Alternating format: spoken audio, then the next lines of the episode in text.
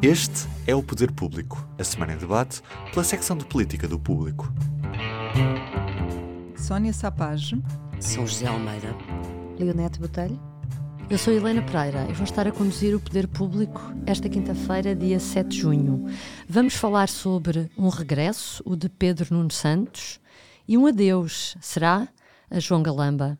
Esta semana, o ex-ministro das Infraestruturas foi ouvido na Comissão Parlamentar de Economia, só falou mesmo sobre a TAP e fez um discurso ao ataque contra o PSD. Sobre a polémica indemnização a Alexandra Reis, só mesmo para a semana, quando for à Comissão Parlamentar de Inquérito à TAP. Mendonça Mendes, o secretário adjunto o secretário de Estado adjunto do Primeiro-Ministro, que, segundo João Galamba, sugeriu que se ligasse ao SIS perante o extravio do computador do ex-adjunto na célebre noite de dia 26 de abril, falou pela primeira vez. E o que é que disse? Que não fez sugestão nenhuma. Quanto mais pessoas falam, menos se percebe. Sónia, vamos começar por Pedro Nuno Santos. Tinha-se demitido tinha dito que não autorizara a indemnização de 500 mil euros a Alexandra Reis, depois descobriu uma mensagem por WhatsApp em que afinal tinha dado ok. Era um ex-ministro fragilizado, muito fragilizado, que contudo surgiu esta terça-feira determinado e orgulhoso do seu trabalho naquela pasta das infraestruturas. Está em curso a reabilitação de Pedro Nuno Santos. As notícias da sua morte eram manifestamente exageradas. A ver se eu não me esqueço de, de, te comentar também outra parte da, da tua pergunta que tinha a ver com quanto mais pessoas falam, menos se sabe. Que eu concordo totalmente. Mas em relação ao, ao a Pedro Nuno Santos, um, eu quero dizer-te que na audição dele, de facto, ele. Um, ele surge muito seguro e muito expedito, com, com saudades, diz ele, de estar ali naquele papel, uh, porque esteve uns meses uh, afastado e teve a preparar-se para dizer o que, Cinco meses. Que queria. Ele uh, mostrou-se com bastante vontade de conversar. Um, mas conversar no momento certo, e o momento certo é, o, é um momento escolhido por ele, tendo em conta os, os objetos das diferentes uh, comissões. Ele ontem foi ouvido na Comissão de Economia, será ouvido na Comissão de, de Inquérito Para a semana, cá estaremos. E são coisas diferentes. Ele fez questão de frisar isso e dominou esse, essa temática da reunião. Portanto, ele ontem nunca falou sobre admissão, nunca falou sobre o, o ex-adjunto, que também não era uma Portanto, coisa. também foi mais fácil. Foi, foi mais fácil. Ele centrou-se na na questão da privatização da TAP, aliás, ele, ele fez-me pensar, ele trouxe um pouco de volta a TAP, a, a, as, as coisas certas da TAP à discussão, mas também trouxe a política de volta, porque ele, ele comportou-se como um político e às vezes nós até tínhamos a sensação de que ele ainda era ministro. Era ministro embora ele fizesse questão de, de, de, o dizer, de dizer que isso já não é comigo, eu já não sou ministro, se fosse eu a decidir, decidiria à minha maneira, mas essa decisão já não me cabe a mim.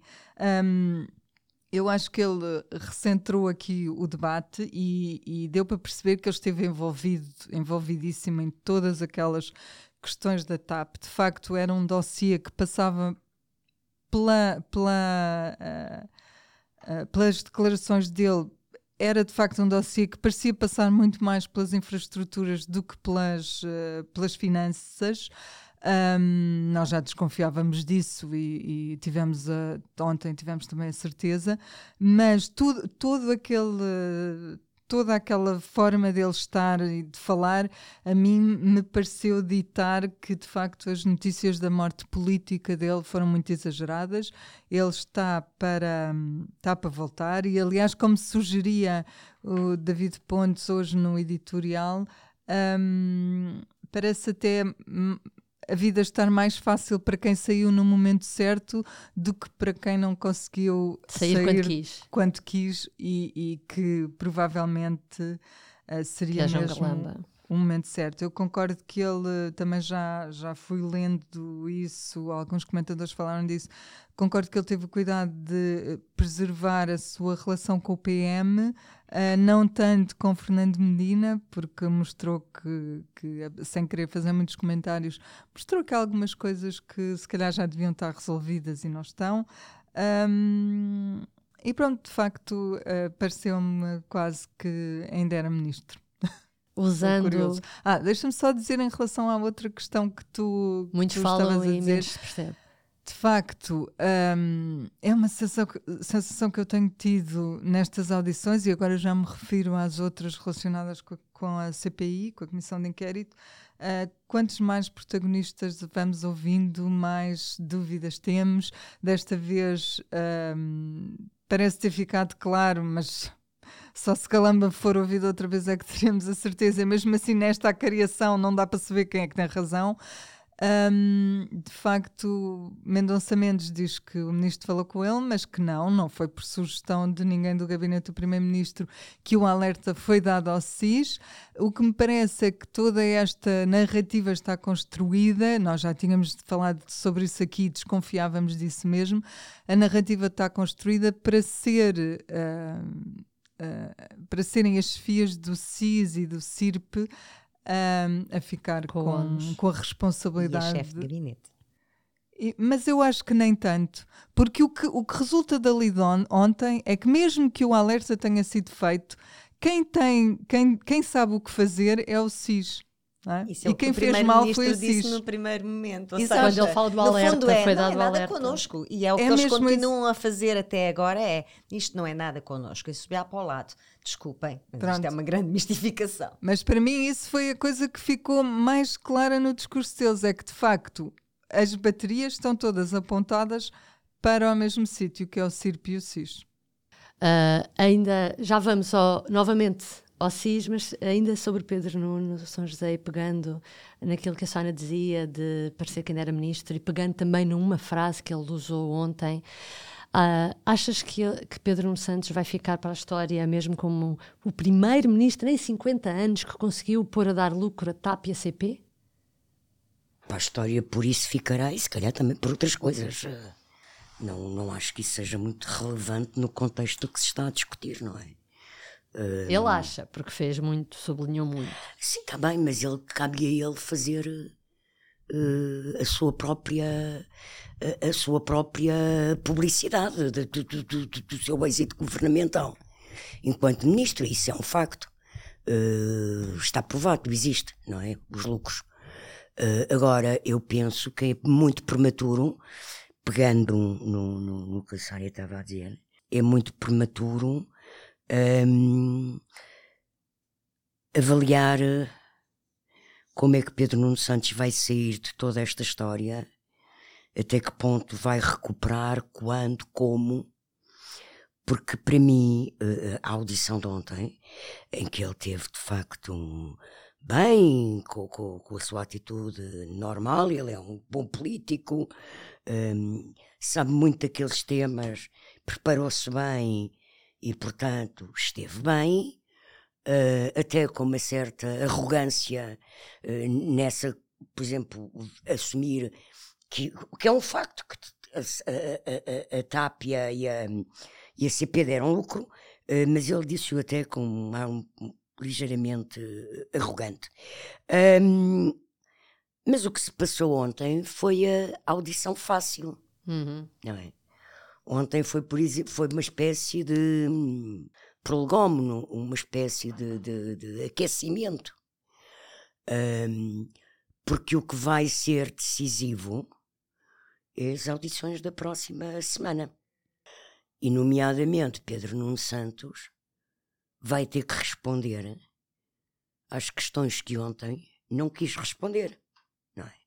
E que se prendem com todo o processo de negociação que é o âmbito real desta comissão de inquérito, é para isso que ela foi constituída, do processo de decisão e de autorização e de negociação de indemnização de meio milhão a Alexandre Reis, que entretanto uhum. o dinheiro já foi devolvido. Mas ele vai ter que explicar muita coisa nesse âmbito, não é? Eh, porque primeiro demitiu-se por razões políticas de solidariedade com o secretário de Estado e para a culpa não morrer solteira. Até fez o paralelo com Jorge Coelho, no caso da ponte entre os rios. E depois, três semanas depois, é que se lembrou que afinal tinha sido ele a autorizar por WhatsApp o pagamento da indenização. Portanto, há uma, uma ligeireza de procedimentos com que ele vai ter que ser confrontado e vai ter que responder e também depois vai apanhar também eh, eh, pela frente com o caso Galamba, porque Frederico Pinheiro trabalhava diretamente com Pedro Nuno Santos, tratava do dossiê TAP com Pedro Nuno Santos, João Galamba manteve-o no gabinete precisamente porque era o homem TAP, não é? E depois acabou a história como acabou.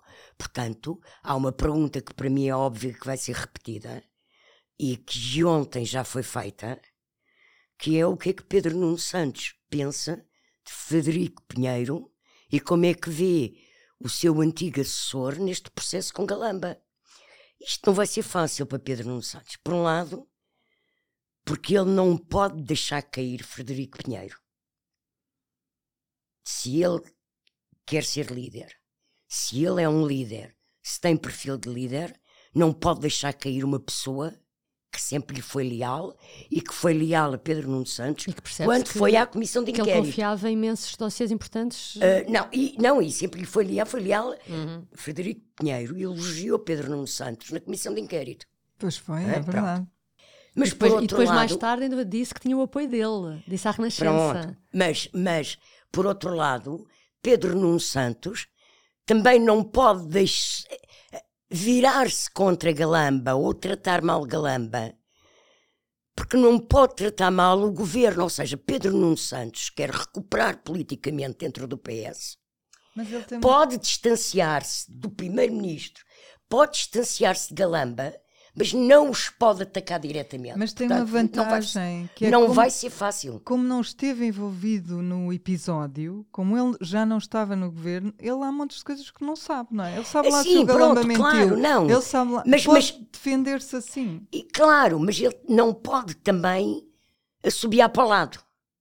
Ele está numa situação, está em cima de um muro eh, de facto, na próxima comissão de inquérito, não tanto em termos só do que fez ou não fez, do que foi responsável, do que omitiu, do que esqueceu e depois lembrou, mas também ele tem que medir muito bem os passos que vai dar e o que vai dizer em termos do que quer que seja o seu futuro político e a reabilitação da sua imagem dentro do PS. Portanto, não vai ser fácil para ele, agora eu sei que ele tem habilidade política para o conseguir. Isso eu, eu admito que sim. Eu acho que ele está a preparar-se mesmo, porque ele quando diz, quando dá a entender que preparem-se para 10 horas de audição, dá a entender que tem muita coisa a para dizer. É já alguém que falava preparou. em 12. Exato.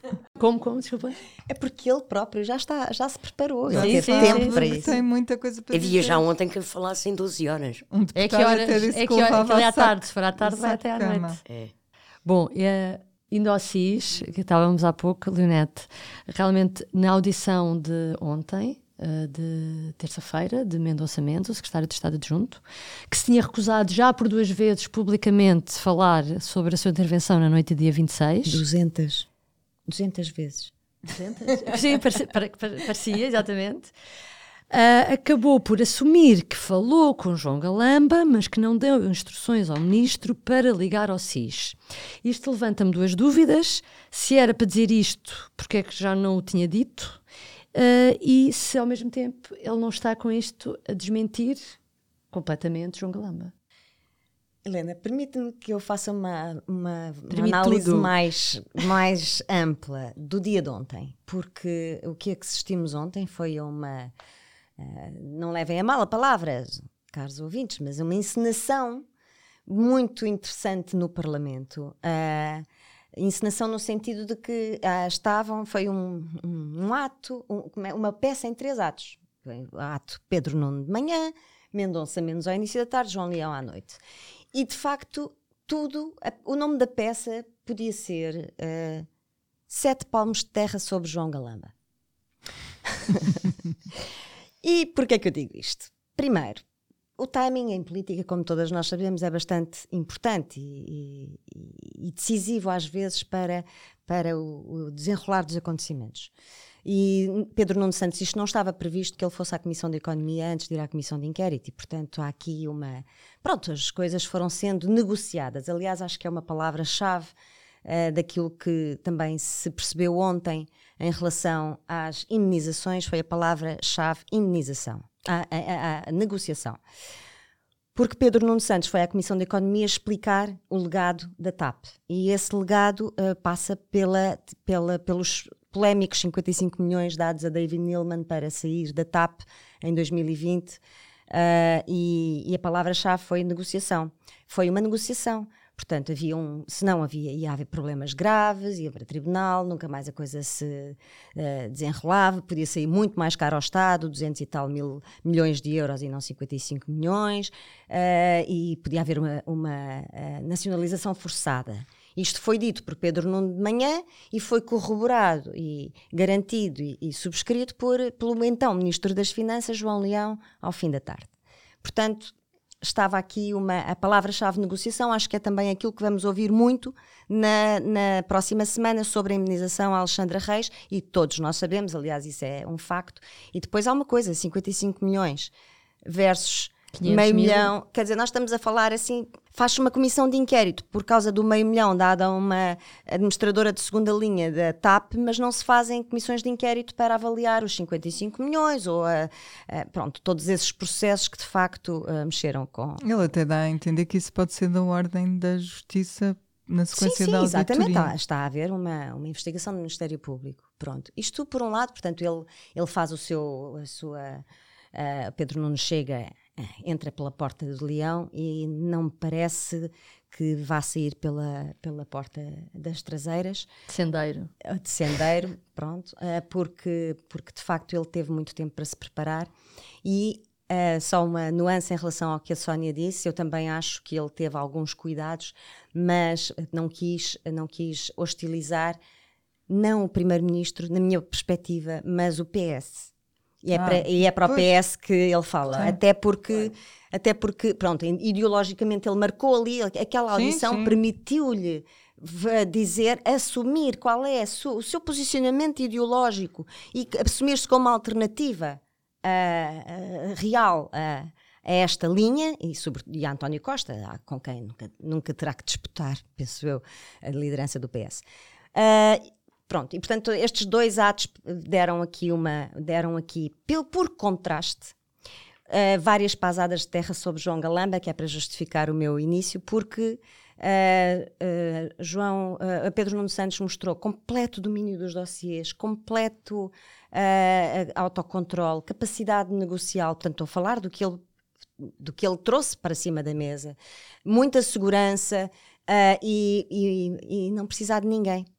O que contrasta com a imagem que eu acho que João Galamba foi ganhando e com, com estas semanas só piorou, de um ministro que ficou sozinho em casa. Ficou sozinho em casa porque uh, não estava António Costa, teve que ligar para a família toda, toda a gente lhe disse coisas e ele estava um bocado desesperado, uh, sem saber o que fazer e, portanto, e na sua primeira e mais genuína intervenção no espaço público disse sim, eu liguei ao gabinete do primeiro-ministro, liguei ao primeiro-ministro, liguei à Ministra da Justiça, liga, oh, ligou a toda a gente, disseram para, fazer, para falar com aquelas duas instituições, falava-se de PJ e, e CIS, e foi o que fizemos. Esta foi a primeira intervenção de João Galamba numa conferência de, de imprensa de 29 de Abril, antes de ter tido a oportunidade de se uh, sentarem todos à mesa a, a, perceber quais, como é que vamos encaixar este puzzle para que, para que possamos sair todos mais ou menos bem dele. Portanto, depois, no meio, apareceu então, desculpem, alonguei-me um bocadinho, uh, Mendonça Mendes, que vem dar, quanto a mim, na minha análise, sinceramente, que tenho acompanhado isto, horas e horas e horas de, de, de, de palavras sobre estes assuntos, uh, dar a, a pasada final de terra por cima de João Galamba, porque uh, não vejo outra forma de entender aquilo que aconteceu como um desmentir João Galamba podem agora dizer-nos que. E aliás, o PS foi encurtando a sua defesa até chegar ao último reduto, que é o nexo de causalidade. Sim, eu atendi o telefone, sim, falámos disto tudo, sim, também falámos do SIS, mas não, eu não dei nenhuma sugestão. Nexo de causalidade, ou seja, eu até eu apenas elencamos as entidades a quem se deveria uh, recorrer ou reportar. Pronto, vamos escolher as palavras que cada um mais entender, mas não, não há nenhum nexo de causalidade. Este é o último reduto da defesa do PS. Já não é possível mostrar que não houve todas as conversas e mais algumas, ninguém consegue acreditar que perante esta, este alarme que foi dado no seio do governo na noite de 26 de abril, uh, afinal, o, uh, nem sequer o, o, secretário de Estado Uh, disse à ministra da, dos Assuntos a ministra da Presidência que tem no seu gabinete o SIS e, e, que faz a ligação direta entre o governo e o SIS, nem sequer falaram sobre isso. Quer dizer, por favor. Portanto, pronto, desculpem-me ter alongado, mas acho que Galamba mais, ficou mais concretamente já agora que estás a falar nisso. Mais concretamente, quem tem, faz essa ligação é o secretário de Estado Andrés Moscaldas, a quem Galamba não telefonou. Que se saiba até agora. Sim, que se saiba. Ninguém lhe perguntou. Pois, exatamente. São José, depois destas pasadas todas, como dizia a Leonete, eu acho que vou-te fazer uma pergunta que eu acho que já fiz neste último mês, ou mês e meio, que andamos a discutir isto. Mas será desta que Galamba estará inevitavelmente fora de saída do governo? Eu propriamente não te posso responder a isso, não é? A decisão não é minha. Um, mas, eh, quer dizer, ele já se demitiu. Eu já nem sei o que é perguntar sobre João não aceitou. Depois continua isto, que como é óbvio, o depoimento de, de, de Mendonça Mendes, somado ao anterior do Primeiro-Ministro, porque ele vem dizer o guião que o Primeiro-Ministro já tinha estabelecido em relação a isto. Ninguém no gabinete do Primeiro-Ministro deu indicações a Calamba, portanto ninguém percebe porque é Calamba veio dizer que foi António Mendonça Mendes que lhe falou do SIS. Pronto. Hum, eu não sei se o mais grave é esta, esta situação concreta, de forma como ele expôs outros membros do governo. Eu penso que a situação é já um, to um todo, não é? Uh, uh, perante a opinião pública, a ideia formada um, na opinião pública, não é só no comentário político. É, tu vais ao café, vais à padaria, vai, pronto. as pessoas falam. Um, que ele, neste momento, tem muito pouca credibilidade como ministro. Ele tem, de facto, uma pasta muito importante. Então, neste, nestes tempos de plano de, de, de, de PRR, um, plano de recuperação e resiliência, um, ele tem um setor muito importante, pronto. Uh, mas não, não sei, a imagem dele é, é, está muito desgastada, muito eu, desgastada. Eu acho que isto que a São José está a dizer é, é fatal mesmo, porque é quando tu sentes o desgaste no, nas pessoas que não são políticas, são as pessoas com quem tu lidas no dia a dia, com quem vais falar. As, pessoas, as sentes... pessoas onde eu moro sabem que eu sou jornalista. Sim discute, pronto, falam comigo sobre já política. Isto, assim, eu já fujo pessoas, de me cruzar com vizinhos para não ter que estar a falar do galamba, percebes? Porque já vomito o assunto, não é? Quer dizer, é, é os amigos, é os vizinhos, é, é as lojas, é o trabalho, não é? Porque isto foi de facto brutal. É, e, Muitas vezes as pessoas normais, comuns, que não são viciados em jornalismo político e em política como nós, uh, as coisas passam-se e eles nem sequer percebem, não é? Mas desta vez. Mas isto tem sido tão brutal que toda a gente no país sabe quem é o Galamba. E eu acho curioso, é? porque podia ser um desgaste, desgaste muito grande para o Primeiro-Ministro, mas numa primeira fase, o que se ouvia nos fóruns e tudo era. Eu, eu cheguei a ouvir gente a dizer: Eu nunca votei PS, mas vou votar no Costa porque ele defendeu um dos seus. Mas ao mesmo tempo, uh, respeito zero pelo, pelo que não, ficou, mas é que, o, que é o, curioso. O Costa é... defendeu, só que o Galamba continuou a enterrar-se. é engraçado as pessoas terem essa... Essa o Costa, ao seu modo, defendeu. Também não podia atravessar-se mais por ele do que não, se atravessou. Não, nem, não, nem nunca se atravessou tanto por ninguém. Por ninguém, não é? Pronto. Não aceitou a demissão, criou a narrativa ele é que veio, desde o primeiro momento, fazer a narrativa que desmente a conferência de imprensa de Galamba e, e a prestação de Galamba no, no, na comissão de inquérito. Uhum. Por conta, Mendonça Mendes tornou aquilo mais explícito, mais longo. Mas aquilo é o que o primeiro. A frase ninguém do gabinete deu indicações sobre o SIS foi dita pelo Primeiro-Ministro. É não, anteriormente. Não é? sabia nem tinha de saber, não é? Não foi informado nem tinha de ser. Pronto. E portanto. Uh, uh, eu penso que o desgaste de Galamba é imenso. Uh, agora, não te posso dizer vai ser demitido. Isso não posso dizer, porque não estou na cabeça do Primeiro-Ministro, uhum. como é óbvio. Epá, Nem ninguém está. Política... Nem da direção do PS, porque isto é um assunto que será discutido com certeza. Não, não, é uma, não será uma decisão exclusiva do Primeiro-Ministro, penso eu. E porque em política também há várias vidas, não é? Pois. Ninguém tem só uma vida. Então vamos virar aqui a página para notícias positivas, depois desta atrapalhada toda. Sónia, segundo o INE, a economia cresceu 2,5% no primeiro trimestre deste ano. Hoje a OCDE reviu em alta as previsões para o ano, estima que se chegue até dezembro também na ordem dos 2,5%. O Ministro da Economia já falava em entrevista ao público que, que espera um crescimento acima dos 3%. Não é acima, é cerca de 3%. Ou até acima, eu também tenho ideia. Acima. Até eu, eu, eu, até acima. Eu entrevistei-o. Ai, desculpe. é que eu quando li só li os. Até eu, eu fiz a chamada da primeira, por isso é que me lembro. da frase. Uh, estamos em junho, portanto, o que eu pergunto é: só daqui a seis meses, em janeiro, quando estiver em vigor o futuro orçamento de Estado, é que os portugueses sentiram no bolso os efeitos práticos desta melhoria? não faço ideia se o orçamento tem alguma coisa a ver com isto. Porque o que nós, o que nós percebemos é que, e de facto, tem havido várias correções nos, correções nos últimos tempos sobre as previsões e estão cada vez mais otimistas. O governo foi o, começou por ser o mais otimista, mas depois a Comissão Europeia, o FMI, hoje a OCDE, enfim, uh, todos, vão, todos vão chegando lá devagarinho. Qual é o problema disso tudo? É que, de facto, ninguém, ninguém o sentiu no bolso. Os portugueses continuam confrontados com a dificuldade em arranjar casas, que estão a preços tremendos, continuam sem a almofada financeira, porque, entretanto, usaram-na para cobrir as despesas mensais que, que estavam mais altas e, que, e nas quais têm de cortar agora. E, hum, e o que é que diz hoje uma sondagem, por exemplo, a esse nível? Diz que é uma sondagem de intercâmbios, de intercampos. Diz que 4 quintos dos portugueses não vê o sucesso económico do país, não o sente são, são mais de 80% que só veem estes bons resultados nos números de, da nos economia, da, da, macroeconomia, nos títulos dos jornais. Portanto, ainda é uma coisa que está muito longínqua e que ninguém sabe qual é esse prazo em que finalmente se vai sentir.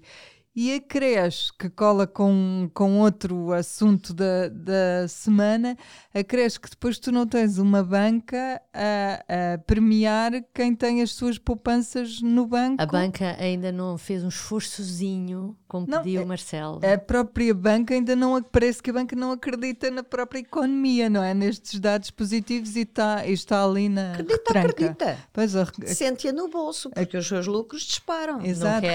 Os milhões que a banca este ano, já, já escrevemos sobre isso, tem acumulado, permitiriam dar uma certa, um certo prémio, fazer uma distribuição. Enfim, não é só o Estado que tem de fazer, não é só o Governo que tem de fazer distribuição uh, pelos mais uh, necessitados, a banca também podia fazê-lo, nomeadamente através do, dos juros dos depósitos. Tivemos esta semana a questão do certifica dos certificados da Forro, que estavam a 3,5%. Eu, felizmente, ainda consegui investir no, na série a 3,5%. Um, mas tivemos esse, esse exemplo que acabou por ser um péssimo exemplo em que tivemos o governo a ir atrás da banca em vez de ser a banca, a banca a seguir o exemplo do governo. Portanto, não tô, os números são muito otimistas, mas o meu otimismo é muito moderado em relação a quando é que se vai sentir isso tudo no bolso. Uhum. Leonete, uh, pegando nisto dos, dos, realmente os juros, da baixa de juros dos certificados da Forro, Uh, foi uma medida tomada sexta-feira à noite uhum. pelo governo. Uh, foi criticada por algumas personalidades do PS, como a ex-ministra Alexandra Leitão ou a ex-eurodeputada Ana Gomes. Achas que esta medida veio aumentar a percepção de injustiça da classe média, como disse mesmo Alexandra Leitão? Sim, é, claro que sim. É, mas deixa-me começar pelo princípio. O que nós temos é de facto essa medida tomada a, ao fim já em, em, pleno fim de semana para efeitos úteis. Uh, penso que até já com os bancos, com, com os correios fechados. Sim, sim, tudo. Foi depois das a hora tarde. de jantar mesmo. Portanto, é claramente de, de inesperado só para o país. Porque isto foi claramente bem preparado e custa a crer que a Associação, que a Associação Portuguesa de Bancos diz que, que, não, que não foram informados. Bom, a Associação Portuguesa de Bancos pode não ter sido, mas uh, quer dizer, ninguém acredita que a banca e claro. os bancos não foram, claro. e que isto foi completamente uh, preparado e negociado, negociado, palavra-chave, uh, entre eles. Entre as, e ainda medida está que os certificados da Forre passam a ser vendidos em qualquer banco. Podem é. ser vendidos em qualquer banca. Portanto, o governo não ia passar essa competência para os bancos sem ter falado com os bancos sobre o assunto. É? Exato, é? era o que eu ia dizer, por outras palavras, que é uh, com, uh, obviamente, a negociação passa por pôr no seu. E esse contrato, essa negociação, os termos desse negócio ainda não são conhecidos. Pergunto eu, o 1% que o governo vai, uh, vai, vai deixar de remunerar vai se reverter a favor de, da banca? Ou seja, a banca vai. vão ter que pagar uma comissão. Nós não conhecemos esse Sim, negócio. Costuma ser mais baixa, mas não. Não conhecemos os meandros desse negócio. Uh, os números que, que, que, conhecemos é. Nós, até a semana passada, tínhamos um, um produto financeiro remunerado pelo Estado a 3,5%, enquanto que a banca uh, paga uh, a 0,90%. Hum. Uh, os juros a 0,90 é o mais baixo, é o segundo mais baixo de toda a Europa, a média é 2,11. Portanto, isto é brutal. Portanto, toda, todos nós sabemos que a banca portuguesa está, vemos os lucros que apresentaram na, nestes primeiros meses, que está a, a, enriquecer à conta dos depositantes, enriquecer ilegitimamente, na minha perspectiva, porque há uma disparidade muito grande entre o que, o que ganha e o que remunera, e o Estado entra neste jogo. E, portanto, isto, obviamente, que é, é claro que é uma percepção de injustiça, uh, eu diria para é, é, é, é a traição aos portugueses só a traição, claramente. Não é? Quer dizer, e depois o governo um, onera reiteradamente a classe média. Uh, tem o seu exército na, na, nos funcionários públicos e nos reformados e, na, e nos, nas pessoas com menores rendimentos, mas isto vai sair caro ao PS, porque reiteradamente onera a classe média. E a classe média é, é, é, se calhar um dos grandes motores da economia deste país. Bom, tentei mudar o capítulo para notícias positivas, mas pronto, acabamos. mas foste buscar mas uma acabamos com só se for para os bancos. Exatamente, exatamente, é mais isso. Bom, agora terminando mesmo, público e notório, uh, Sónia. Ora, eu tinha um público notório sobre a TAP, que é uma notícia positiva, pronto, para não, para não batermos tanto na TAP e nos negócios ruinosos, etc. Um, tem a ver com um ranking da Airline Ratings que anunciou, eu vi ontem nas notícias, não sei se terá sido ontem exatamente, o top 25 das melhores companhias aéreas de todo o mundo neste ano e a TAP é a 13 terceira do mundo e na Europa é a terceira. Nada mal. Uh, não é nada mal, não não estávamos, a, não, não estávamos à espera disto, não é? Só hum. temos normalmente o feedback dos atrasos e das coisas que correm mal. Pronto, ficou uma notícia positiva. São José. Eu, eu, o meu público notório é se, uh, uma notícia que, que foi conhecida na terça-feira. A PJ fez uh, uh, buscas um, no âmbito de uma, de, uma, de uma operação, de uma investigação, que eu já vou dizer qual, e, portanto, fez buscas uh, ao secretário pessoal de André Ventura, líder do Chega, um senhor Luke Mombito, e também fez buscas a um vice-presidente de secção distrital do Porto do Chega, Nuno Pontes, que ficou detido por posse ilegal de arma. Portanto, tinha uma arma que não estava licenciada corretamente um, segundo a Judiciária. E munições. Eu quero lembrar que estas investigações são feitas num âmbito de um caso de uma denúncia que o jornalista Pedro Coelho, da SIC, uh, fez com a Ele que há uns, uns meses fez uma grande reportagem em vários até episódios sobre o Chega e a partir do momento em que aquilo começou a ir para o ar ele foi alvo de ameaças e ameaças uh, violentas, graves, nomeadamente feitas uh, por estes dois senhores. E é no âmbito dessa investigação que a judiciária depois vai à casa deles e prende um preventivamente por posse de arma. Eu não, não, sei se isto é de propósito, isto pode acontecer eh, em todos os partidos, pode haver responsáveis que tenham a ideia estúpida de ter em casa uma arma ilegal. Não sei, não estou a dizer que isto é uma coisa específica e característica do Chega. Mas eu, o que eu acho que é característico do perfil psicológico do Chega é quando a liberdade de imprensa, a liberdade dos jornalistas, fazem uma, uma investigação sólida, e era uma investigação sólida, era um trabalho muito bem feito. Não estamos a falar de um jornalista zeco, desculpa lá, o Pedro Coelho é um grande jornalista há décadas. Uh, uh, quando um jornalista faz uma investigação que incomoda ou chega, aquele partido não tem de facto nenhum espírito democrático. É, ameaça o jornalista, faz uma campanha contra o jornalista mas então, o que, o que é que isto em, em democracia? Quer dizer, os jornalistas não têm o direito de investigar e trabalhar uh, jornalisticamente as organizações partidárias. Então, quer dizer, eu não sei o que é que vai acontecer ao senhor da arma, e, e para mim nem é a questão da arma especificamente que está em causa. É que, de facto, um democrata manifesta-se nas pequenas coisas mas também nas grandes coisas. E uma grande coisa para um partido democrático, para um político democrático, é respeitar a liberdade dos jornalistas e a profissão dos jornalistas. Uhum. Leonete. Agora sou eu que vou aliviar aqui um bocadinho. Uh, eu vou falar de viagens. Viagens que Marcelo Rebelo de Sousa e António Costa têm feito juntos este ano, em momentos críticos parecem aqueles casais que quando estão em crise, bem, vamos fazer uma viagem, é? um fim de semana, um fim de semana, um fim de semana é prolongado. Então, Aliás, houve aquela cimeira que eles estavam Vamos começar por aí. Cimeira Ibero-Americana e Luxemburgo. Isto foi no final de março e logo já as coisas já andavam um bocadinho tensas uh, e, e o, o, o, Presidente da República tinha feito grandes críticas, foi quando foi apresentado o pacote da habitação e uh, o Presidente da República tinha feito grandes críticas e tinha chamado lei cartaz, coisa que andava, era um, um irritante nas relações.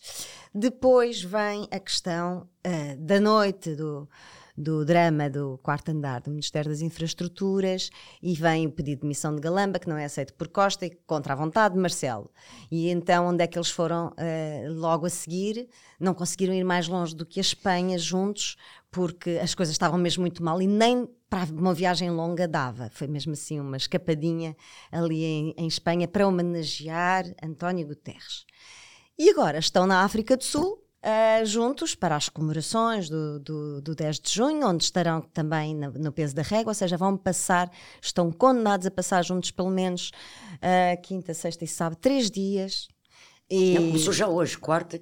Ai, exatamente, quatro, exatamente pelo menos quatro dias juntos, uh, portanto vai ser uma canseira mas uh, eu não resisto a, a, ficar ávida, a tentar ouvir nas entrelinhas de, das coisas que eles digam nos próximos dias como é que correu, como é que correu este reencontro, uh, quando uh, todo o país parece estar a pôr, lá está, as sete palmos de terra em cima de João Galamba e António Costa continua com ele às costas.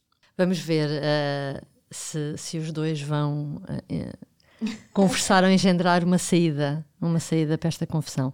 Bom, ficamos por aqui esta semana. obrigada por nos ter acompanhado. Voltamos em breve. Adeus. Até para a semana. O público fica no ouvido.